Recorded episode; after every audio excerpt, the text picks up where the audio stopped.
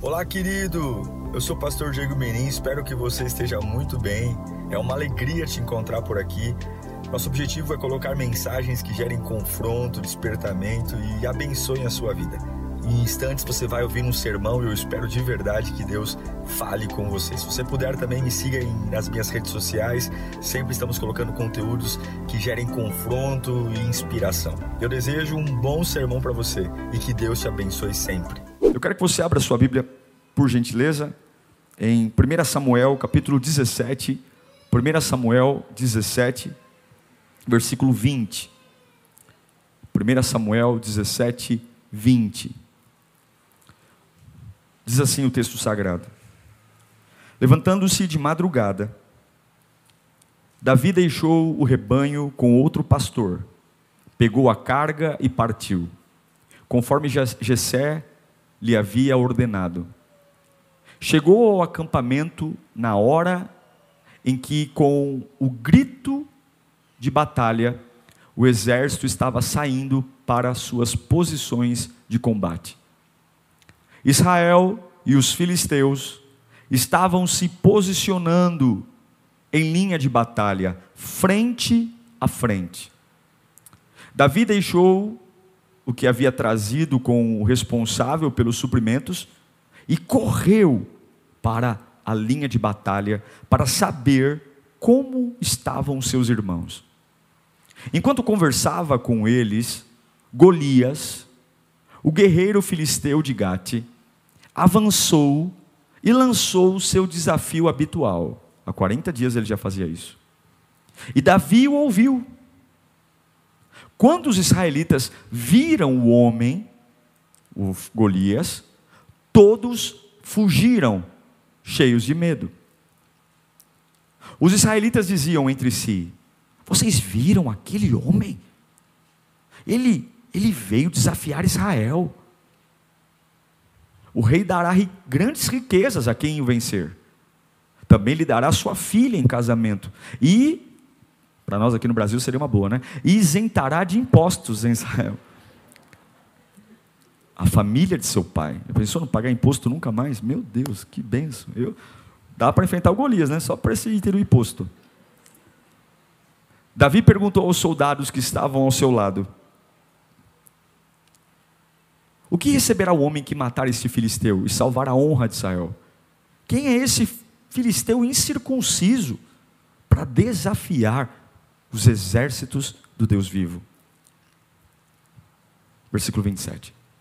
Repetiram a Davi o que havia comentado e lhe disseram: É isso que receberá o homem que matá-lo. Eu quero falar hoje sobre a resposta de Deus. Todos nós queremos uma resposta de Deus. Sim ou não? Por nossos desafios, por nossos dilemas, para nossas batalhas, para o nosso futuro. E a gente fica dizendo: Deus, quando é que o Senhor vai me dar uma resposta? Mas eu quero te ensinar hoje que a resposta de Deus, antes de vir, sempre vai requerer alguma coisa de mim. Eu espero que Deus fale conosco nesta noite. Amém? Feche os seus olhos. Peça para Deus falar com você. Pai. Eu me uno com os teus filhos agora, Senhor. A tua congregação, a tua igreja se forma. É o corpo de Cristo. Oh Espírito Santo. Tua palavra é infalível. É indestrutível. Discerne tudo e ninguém a discerne. Oh Espírito da vida, por misericórdia, nós saímos de nossas casas, viemos até este lugar só para ouvir a tua voz. Sabemos o quanto nossa vida é mudada quando ouvimos a tua voz, o poder que há quando ouvimos a tua voz, a vida que há quando ouvimos a tua voz. Bendito seja o nome de Yeshua Mashiach. Fala conosco, Pai, em nome de Jesus. Amém. Olhando para esse texto, eu percebo que gigantes sempre estão nas preliminares dos lugares que Deus quer nos colocar. Lugares que Deus nos prometeu, sempre haverá um gigante. E eu entendo que gigantes devem morrer. Gigantes que estão no caminho do trajeto do lugar para onde Deus os colocou, devem morrer. Gigantes aparecem em lugares que antecedem conquistas. Golias estava ali, Davi já era ungido rei, mesmo sem assumir o reinado, e havia um gigante. E eu tenho que avaliar quais são os gigantes que estão nas antessalas dos lugares que Deus me prometeu. Sim, Deus prometeu algo para minha família, para minha casa, para o meu ministério, para o meu trabalho. Ok, mas não se iluda achando que só na imaginação, só nessa vida maravilhosa que nós vamos marcar gol o tempo todo, que vamos ter sucesso o tempo todo. Não se iluda. Lugares que antecedem os lugar, lugares que antecedem o que Deus tem para você. Sempre haverá um gigante lá. Temos que guardar a ansiedade, a euforia deixar de lado um pouquinho a imaturidade e observar que gigantes sempre antecedem aquilo que Deus vai fazer. Agora, escute, guarde isso no seu coração. Sempre que você quer se mover em direção a algo, algo tem que morrer. Para que você seja eleito, algo tem que morrer. Para que Davi fosse eleito, um gigante tinha que morrer. O grande o grande passaporte para o reinado de Davi foi a morte de Golias. A maior promoção, o maior impulso foi a morte de Golias. Não pense que você vai entrar num palácio só porque você deseja. Não pense que você vai vencer só porque você tem uma boa intuição. Se você quer algo, você tem que ser capaz de matar algo. Você vai ter que ser capaz de matar o que estiver no seu caminho. Matar os gigantes que estão nas antessalas daquilo que Deus tem para você. Eu já ouvi muitas pessoas Sabe, já, já viu aquelas pessoas que parece que nem soltam pum? Já viu? Tem gente que parece que nem solta pum. Aquela pessoa tão cuticute, tão paz e amor, né? né? Algumas vezes fala, Ai, eu não leio a Bíblia, porque a, a Bíblia é um livro, as histórias bíblicas são histórias sangrentas. Já viu gente falar isso? Oh, que livro violento. Oh, que livro, são batalhas cruéis. Oh, que Deus é esse que compactua com uma fé sangrenta? Ah, a fé cristã, a fé bíblica é uma religião cruel, uma religião onde massacres, assassinatos, que fé sangrenta. E aí você vai olhar para essa pessoa e vai dizer: sim, nós somos sangrentos, sim. Se tem uma coisa que a nossa fé é, é sangrenta. Porque a vida da carne está no sangue. A vida da carne está no sangue. E porque o reino de Deus é sangrento. Olha para esses pele finas e lê Mateus 11, 12. Coloca aí.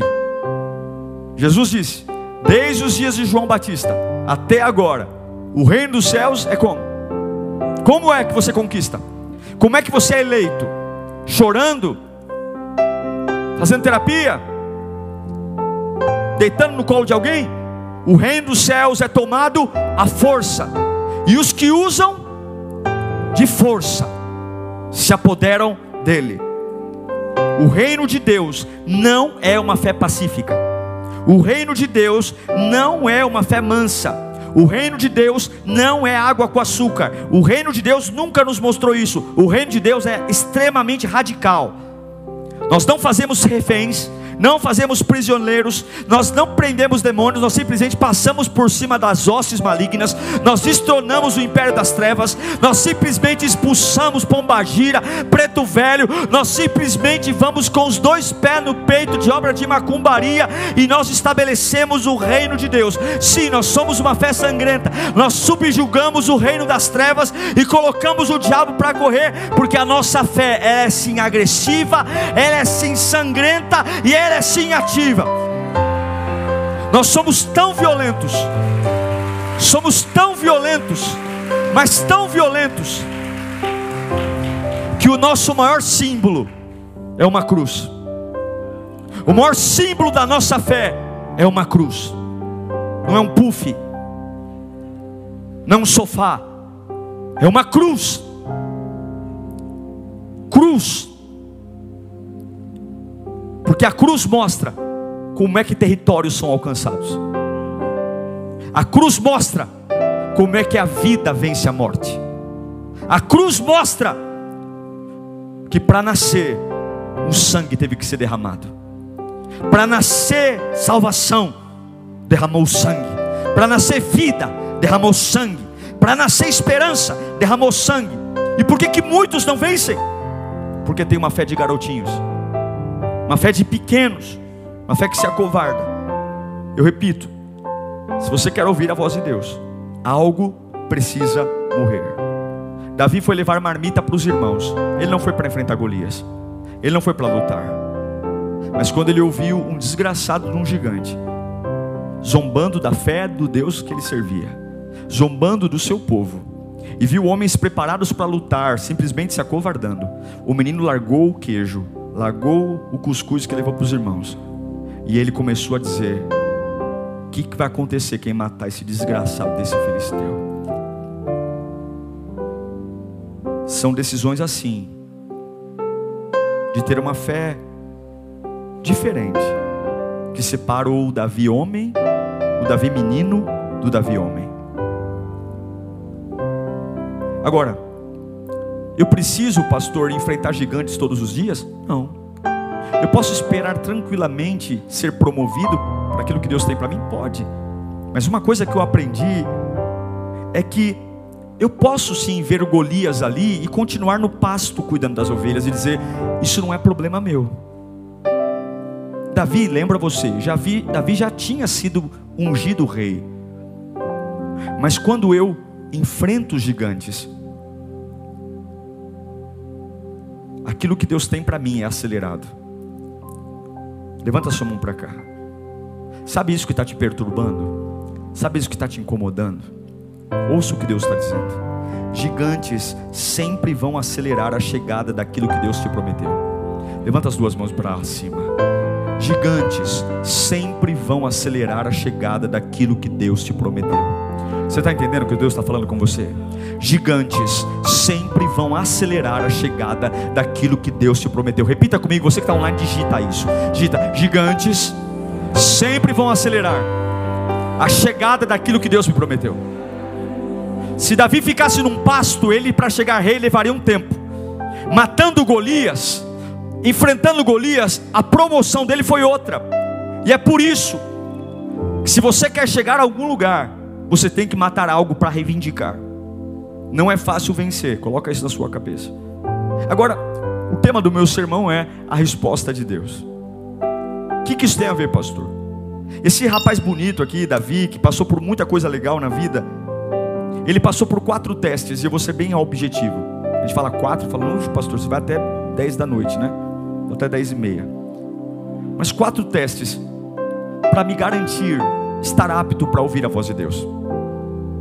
O primeiro grande teste de Davi aconteceu bem antes dele enfrentar Golias. Repita comigo: teste da obscuridade.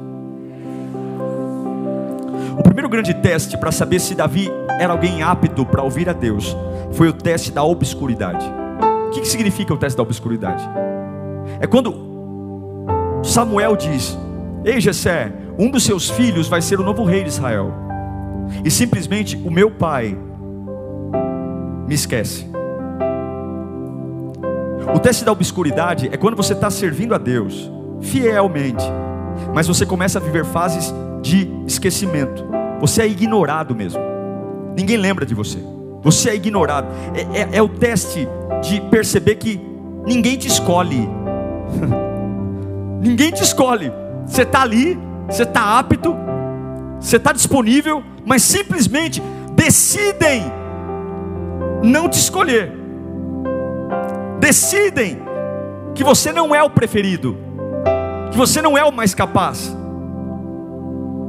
É muito difícil sobreviver ao teste da obscuridade.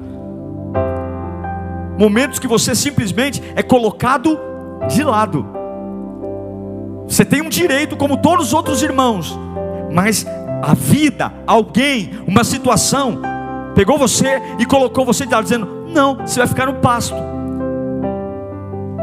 E se você quer vencer na vida, se você quer ter intimidade com a voz de Deus, você tem que sobreviver aos testes da obscuridade. Há momentos que a vida, as situações, simplesmente deixam você de lado.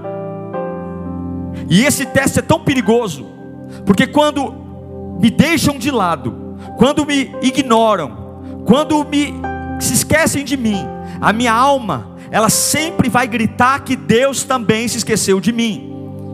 A minha alma sempre vai dizer: já que as pessoas se esqueceram, já que ninguém me vê valor em mim, já que eu estou sendo ignorado, já que eu estou sendo posto de lado, isso significa que Deus também se esqueceu de mim. Mas Deus me trouxe essa palavra porque muitos de nós aqui temos que suportar o teste da obscuridade. Você precisa entender que para ouvir a Deus esse teste é muito importante. Vai ter fases que você será jogado de lado.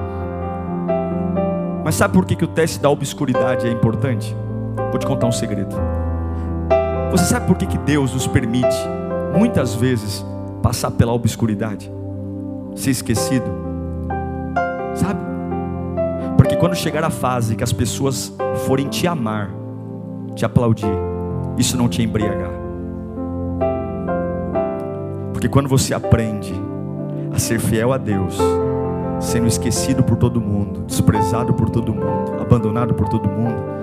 Quando Deus muda o seu cativeiro, e aí você passa a ser aplaudido, admirado, elogiado, isso não vai embriagar o teu ego.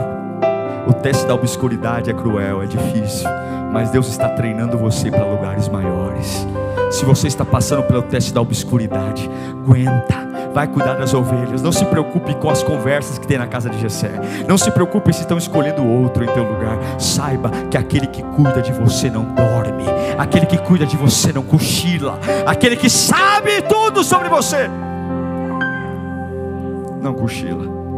O segundo teste de Davi, depois da obscuridade, ele suportou. O pai mandou ele levar a marmita para os irmãos. Ele não se importou em não ser escolhido naquele momento. O segundo teste de Davi para ouvir a voz de Deus foi o teste da unção. Quando Samuel vai até a casa do pai de Davi e passam todos os irmãos, Eliabe, Abinadab, enfim, e Samuel fala: Acabaram os teus filhos? Ele fala: Não, tem um que está no pasto. E aí Samuel fala: Olha, nós não nos sentaremos à mesa para comer enquanto o menino não vier. Aí Davi vem, rapazinho, e ali Samuel tem ali o chifre de carneiro óleo dentro, e ele vai até o Davi e derrama o óleo, ungindo ele como o futuro rei de Israel. Esse teste é muito difícil. Porque como é que você é ungido a rei e não recebe nada? A pessoa te unge a rei, derrama o óleo e fala: Você é o novo rei. Ela vira, ela vira as costas e você está na mesma casa no outro dia tem que arrancar carrapato de ovelha e dizer: Uau, eu estou ungido a rei, mas eu estou trabalhando ainda como pastor. Você é ungido e ao mesmo tempo a sua vida não muda. Você é ungido e ao mesmo tempo a vida continua igual. Dizem que eu estou ungido a rei, mas eu não tenho honra, não tem palácio. Você é ungido e depois volta a ser pastor. Você consegue sobreviver ao teste da unção? Quando você entra num lugar como esse, Deus diz: Eu vou te levantar, eu vou usar você, eu vou prosperar a sua vida. E você fala: Uau, que unção maravilhosa, que poder. E aí daqui a pouco o culto acaba, Samuel vai embora, e você fala: E aí, o que vai chegar para mim? Cadê a carruagem? Cadê a carruagem? Cadê, cadê o tapete vermelho? Cadê, cadê meu trono? Cadê minha coroa? E o pai fala: Filho, amanhã tem que levar as ovelhas para o pasto. Não, pai, é assim. Será que você consegue sobreviver a esse teste? De acreditar que a unção de Deus, muitas vezes ela chega antes do momento que Deus vai te colocar, e mesmo que não tenha nada para conferir aquilo que você disse, talvez se Davi dissesse para alguém: Ontem eu fui ungido rei, e alguém falasse: Cala a boca, moleque, você está fumando maconha? O que, que foi? Você está você tá besta, é? Eu fui ungido rei. Como você está ungindo? Olha a tua roupa, olha seu trabalho. Será que a gente sobrevive ao teste de saber que Deus derramou algo poderoso na nossa vida? Quantos aqui têm uma visão linda? Uma visão sobre suas empresas, sobre sua família? Deus colocou algo, você sabe que carrega algo, você sabe que Deus te colocou algo lindo, você sabe, mas não dá para explicar, você sabe que é real, Deus falou com você, Deus colocou, Deus te deu uma certeza, mas Ele falou e foi embora, e tudo continua igual, mas você tem que ter humildade. Humildade para retomar suas funções. Não deixe a unção que Deus derramou sobre a sua vida te tornar arrogante ao ponto de parar o que você tem que fazer hoje. Eu nunca esqueço de uma vez que fui pregar numa igreja. Tava eu e um outro pastor e faltaram músicos. Faltaram músicos. E aí eu arranhava um pouquinho de teclado e o outro pastor disse para mim na conversa antes que ele era baterista. A gente chega ali, ah, tá. Aí, eu, oh, aí eu falei, ó, falei pro, pro irmão, falou, ó, irmão, tenha misericórdia de mim, eu ajudo, né? Mas olha, faz muito tempo que eu não toco, olha, amém, né? Eu quero servir. E aí eu falei pro, eu falei pro irmão, e eu entreguei, esse aqui é ah, não, mas agora eu sou pastor, ele falou. Mas agora eu sou pastor. Ou seja, a unção que ele carregou o tornou arrogante de fazer uma função diferente. Não permita que a unção de rei te torne tão arrogante de não fazer a função de pastor. Não permita, se você tem uma unção diferente, ah, eu sou empresário, eu sou, faça aquilo que Deus te mandou fazer agora. Não importa se não combina, o fato de estar fazendo algo diferente daquilo que Deus te chamou para fazer não rouba a unção, ao contrário, mostra que eu estou aproveitando as oportunidades. Foi por conta de entregar uma marmita, ele já era rei ungido, mas foi por causa de entregar uma, marmita para os irmãos que Deus o promoveu. São em oportunidades que muitas vezes não tem nada a ver com a minha função, são em lugares que algumas falam: Meu Deus, não sei nem porque que eu vou fazer aqui, nossa, não é ambiente para mim, não é coisa para eu fazer, mas quando eu entendo que Deus opera em cada hora do jeito que quer, e eu não sou arrogante com a unção que tenho, eu entendo que Deus pode gerar oportunidades a todo tempo. Você não pode ficar arrogante. Suporte o teste, o teste da unção. Vou te dizer uma coisa. Quando você sabe quem você é, quando você sabe para que Deus te ungiu, as circunstâncias internas e externas não te intimidam mais. Não deixe sua posição produzir arrogância. E eu declaro e digo que muitos não são promovidos porque a sua posição lhe tornou arrogante. Muitos pararam de crescer porque as oportunidades que Deus tem colocado, a arrogância das pessoas não deixa falar, eu não vou fazer isso aqui. Eu não me sujeito a fazer isso. Eu só quero daqui para cima. E muitas vezes a nossa promoção está em descer. Nem sempre quando Deus te promove, Ele te movimenta. Se você for arrogante, você pode perder tudo. Repito, Davi já tinha unção de rei, mas ele não sofreu em ficar mais um tempo sendo pastor de ovelhas. Ele ficou mais anos sendo pastor de ovelhas. Você suporta? O terceiro teste de Davi, o primeiro foi, lembra do primeiro? Obscuridade. Simplesmente ser deixado de lado. O segundo teste foi o teste da unção. Fui ungido e não recebi nada. O terceiro teste foi o teste de ser um migrante. O teste da eleição. O que é o teste da eleição?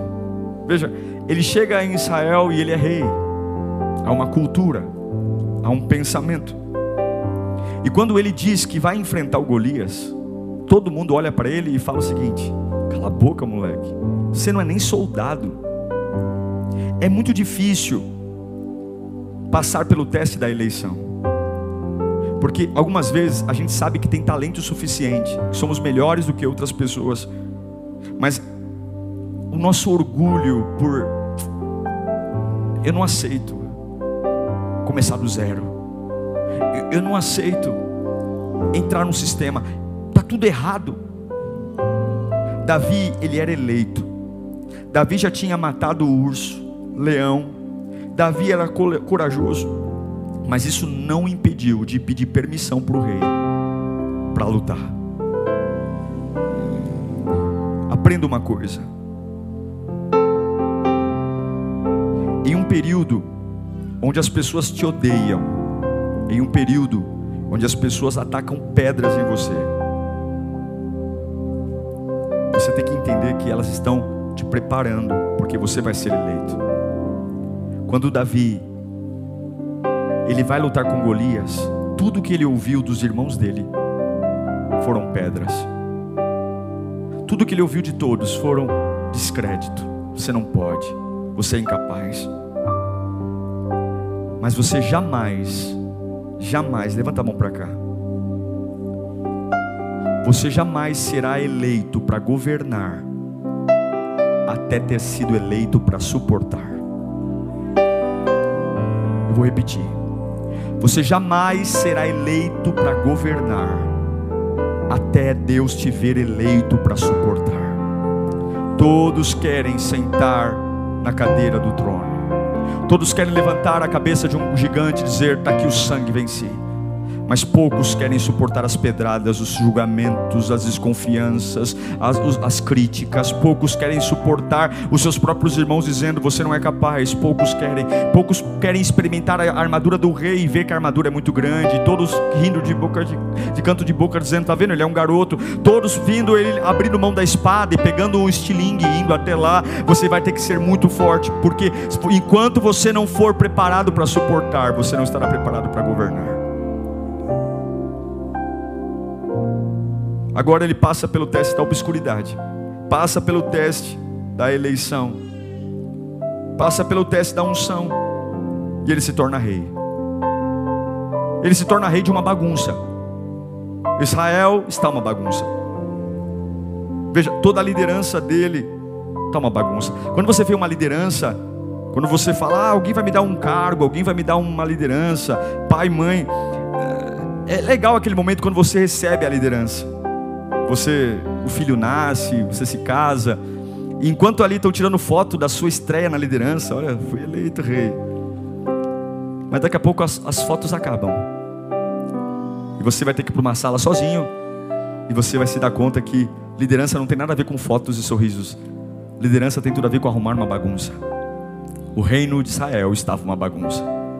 E por mais glamour que Davi tivesse, por mais batalhas que ele venceu, ele tinha que arrumar uma bagunça.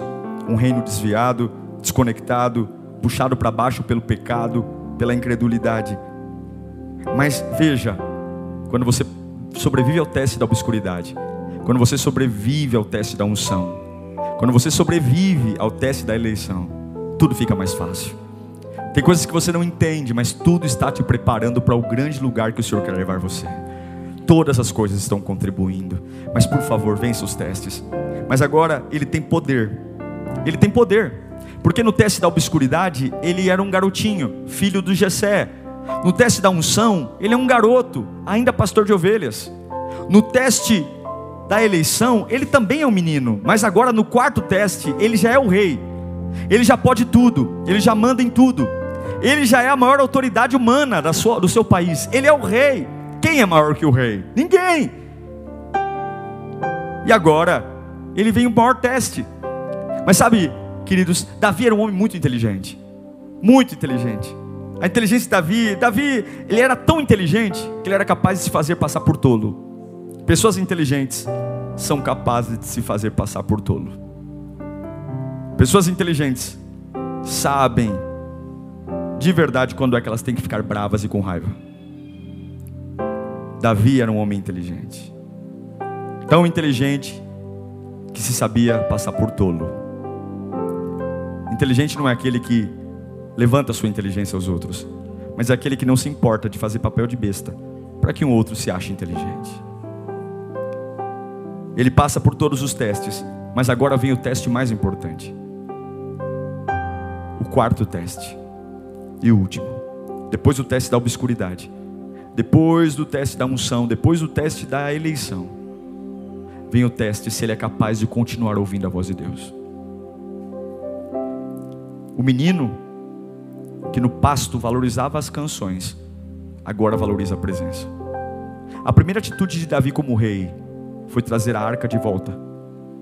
A arca era o símbolo mais profundo de poder e autoridade, porque Davi sabia que não é talento que se vence uma luta, mas é com a presença de Deus. E a unção de Deus nos mantém. E aí vem um novo teste. Qual foi o gigante que promoveu Davi a rei? Qual foi? O nome dele? De que, de que país ele era? Ele era Filis? Então, no teste da, da eleição, Davi enfrentou um Golias, filisteu. E agora vem o quarto teste. E Deus ressuscita um problema velho. Quem Deus levanta agora? Os filisteus. De novo. Lá em 2 Samuel capítulo 5, versículo 17 diz: 2 Samuel capítulo 5, versículo 17. Ao saberem que Davi tinha sido ungido rei de Israel, quem? Quem? Os filisteus foram com todo o exército para quê? Para prendê-lo. Agora ele é o rei, não é mais o garoto. Mas Davi soube disso e foi para a fortaleza. Tendo os filisteus se espalhado pelo vale de Refaim, ele é o rei. Esse é o grande teste. Davi perguntou ao Senhor: Devo atacar os filisteus? Tu entregarás nas nossas mãos. O Senhor lhe respondeu: Vá, eu os entregarei nas suas mãos. O quarto teste, depois de passar pela obscuridade, ser deixado de lado, depois de passar pela unção, ouvir de Deus que Ele vai me honrar e não receber nada, depois de passar pela eleição, me submeter à desconfiança e saber que o meu talento é bom, mas eu tenho que me igualar. Mas agora eu tenho tudo. Eu já venci. Eu já estou em outro patamar.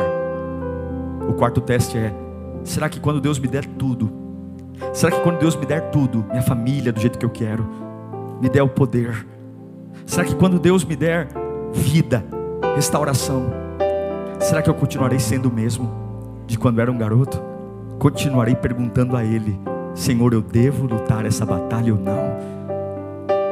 Tem pessoas que param de perguntar a Deus quais são as batalhas que devem lutar. Quantas pessoas cansadas lutando batalhas erradas. Quantas pessoas sem energia, cansadas, porque entram em qualquer batalha, lutam todas as guerras que aparecem. Mas o Davi suporta o quarto teste ele já tem poder, ele já é o rei, ele já manda num exército inteiro, ele tem uma nação sob o seu governo, mas o coração ainda é de pastorzinho. Senhor, eu posso entrar nessa batalha, eu posso entrar, eu posso ir contra eles. Observe, ele é rei, ele tem um exército, ele é soberano sobre os homens, porém ele pede permissão a Deus, por quê?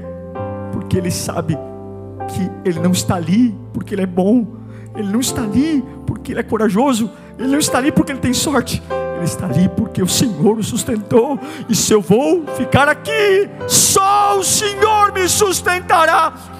Não permita que a sua posição elevada mude os seus métodos de lutar. Veja como você tem lutado até hoje. Veja como você tem batalhado até hoje. Veja como você tem vencido suas lutas hoje. E talvez amanhã você tenha muito. Talvez amanhã Deus te coloque sobre o muito. Mas continue lutando pela mesma forma que você tem lutado até agora. Continue orando. Continue se consagrando. Mesmo quando você tem dinheiro para pagar todas as contas. Mesmo quando você tem dinheiro para fazer tudo. Mesmo quando você tem influência. Mesmo quando você tem apoiadores. Não mude o jeito de lutar. Não mude o jeito de vencer os desafios. Continue ouvindo a Deus quando Deus te der tudo, continue ouvindo a Deus. Nunca será o nosso talento, nunca será o nosso poder, nunca será a nossa força, sempre será o Deus da nossa batalha.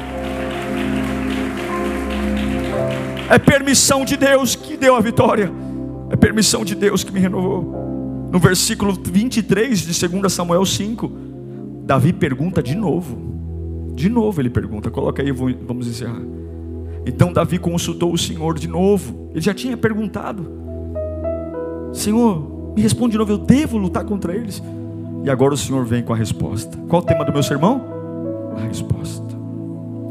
Não ataque pela frente, mas dê a volta por trás deles e ataque-os em frente das amoreiras. Assim que você ouvir o som de passos, bate o pé no chão aí. Assim que você ouvir o som de passos sobre as amoreiras, saia rapidamente, pois será o sinal de que o Senhor saiu à sua frente para ferir o exército deles. Oh, meu Deus do céu. Você quer ouvir a resposta de Deus? Deus falou assim para ele: Vem cá, filho. Você é o mesmo, não é, filho? Você suportou a obscuridade. Você está de parabéns. Foi fácil não. Teu pai jogar você do lado. Mas você continuou fiel. Filho, você suportou a unção. Eu judiei de você, não judiei não. Joguei óleo na tua cabeça. Falei que você ia ser rei e não te dei nada. Não te dei nada. Mudei sua vida. Você suportou. Coloquei você no meio de gente covarde te fizeram experimentar ferramentas, você suportou, mas hoje eu te honrei, e você continua ouvindo a minha voz, filho. Então agora, vou mostrar para esse povo que sou eu que estou com você. Vamos lá. Vai para trás da batalha. Vai para trás da batalha. Hã? Vai ter umas árvores de amoreira. Vai para trás. Se ele compartilhasse isso com algum general, ele ia dizer: Davi, nós estamos, você está louco, nós vamos morrer. Vai para trás da batalha, não enfrenta eles de frente, vai para trás. Se posiciona. Se posiciona. E quando você se posicionar, vá olhando para a copa das amoreiras. Já viu a amoreira? Árvore olha para a copa das amoreiras. Não olha para o inimigo, não. Não se preocupa com o que você está vendo. Se preocupa em ouvir. Olha para mim. Para de querer ver o que está acontecendo. Abra os ouvidos para ouvir. Não olha para o filisteu. Fica onde eu mandei. Fica onde eu mandei. E deixa o ouvido bem aberto. A hora que você ouvir Sai correndo, filho. Põe o um exército para correr, porque eu virei e eu ferirei os filisteus. Eu desbatarei e desbastarei os seus inimigos. No campo de batalha, Fica no lugar que vão dizer que você é um trouxa. Fica no lugar que vão dizer que você não entende nada de batalhas. No campo da batalha, fica no lugar que vão dizer que você não entende nada de como lutar uma batalha. E quando você estiver lá, não repara na força do inimigo, só esteja atento ao movimento do céu. A hora que a copa das amoreiras balançarem, a hora que o vento soprar, quando você ouvir que alguém caminha em sua direção, sai correndo, porque esta será a resposta de Deus. Vença a obscuridade, seja fiel a Deus na obscuridade. Vença a unção, seja fiel a Deus quando Deus te ungir e não te der nada. Vença a eleição, vai lutar em batalhas onde pessoas arrogantes baterão no peito e vão dizer: Você é pior do que eu. Vá, vá para o teste de saber que Deus me deu tudo, mas meu coração ainda é de criança, meu coração ainda é dependente. E eu declaro que as suas vitórias serão diferentes. Eu declaro que as suas conquistas serão diferentes diferentes. Eu declaro que o sinal vai ser diferente. Eu declaro que aqueles que virão contra você, você apenas precisará ouvir os passos de Deus. Certeza que príncipes questionaram Davi, generais questionaram Davi, mas o que importa é que Davi venceu os filisteus apenas ouvindo a voz de Deus.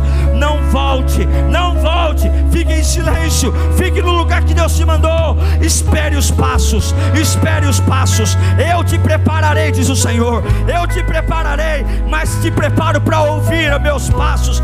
Eu te prepararei, eu te prepararei desde o dia que eu permiti teu pai te esquecer, eu estou te preparando. Desde o dia que eu te ungi e você não recebeu nada, tantas promessas e nada, tanta revelação e nada, eu estou te preparando desde aquele dia. Desde aquele dia eu estou te preparando. Desde o dia que a espada não serviu na tua mão, que a armadura não serviu e só sobrou um estilingue, eu estou te preparando. E você tem feito o que eu tenho mandado, filho. Eu quero que você entenda uma coisa: eu te darei sinais que eu estou nessa estação da sua vida. Eu estou nessa estação e fique apenas atento quando as amoreiras balançarem, quando as amoreiras balançarem, corra na minha presença. O canta lavafá. Oh, não se mexa quando o inimigo falar, não se mexa, mas quando as amoreiras balançarem, não lute,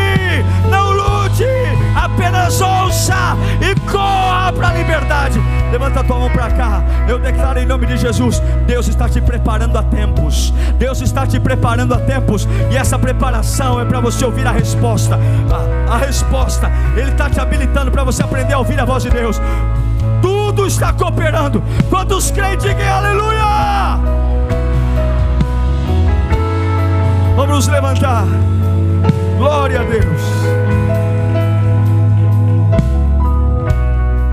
Talvez nós estamos em fases de testes diferentes. Talvez o seu irmão do lado está na obscuridade. E talvez o outro está na unção. Talvez o outro está na eleição. E outros talvez não. Pastor, esse ano deu tudo certo. É o teste de continuar ouvindo a Deus. Se você passa nos quatro testes, pode ter certeza. Não se preocupe mais em lutar só se preocupe em ouvir. Quem passa nos quatro testes sabe ouvir os passos de Deus sobre as amoreiras. Você crê nisso?